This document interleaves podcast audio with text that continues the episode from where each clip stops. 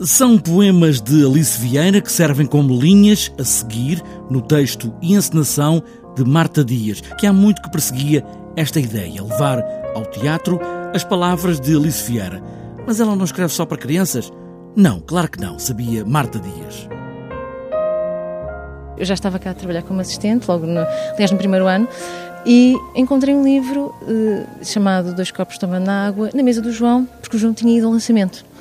E li e mas que lindo, mas que livro é este? Alice Vieira, mas Alice Vieira não escreve só para crianças. Isso.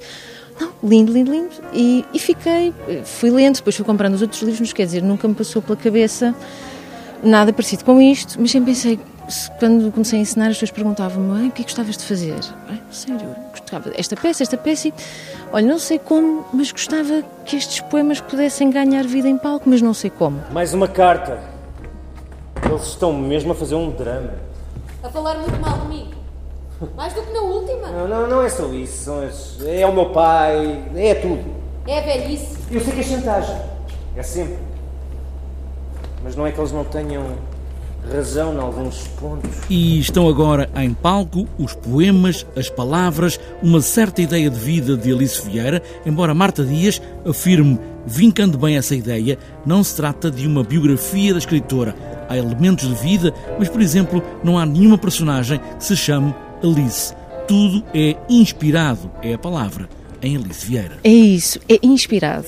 Portanto, a palavra inspiração aqui foi, foi chave para poder, para poder criar outras coisas. Foi muito importante para fundamentar e para, e para nos dar, eh, eu, eu falo por mim, mas eu acho que pela equipa toda, porque a equipa também é assim muito jovem, para nos referenciarmos, para termos imagens, para termos um, um imaginário coletivo baseado em alguma coisa. Aqui, alguma coisa. É um país, um mundo, desde os anos 60 até agora, percorrendo momentos marcantes destes últimos anos. Para mim, é mesmo uma distância abissal.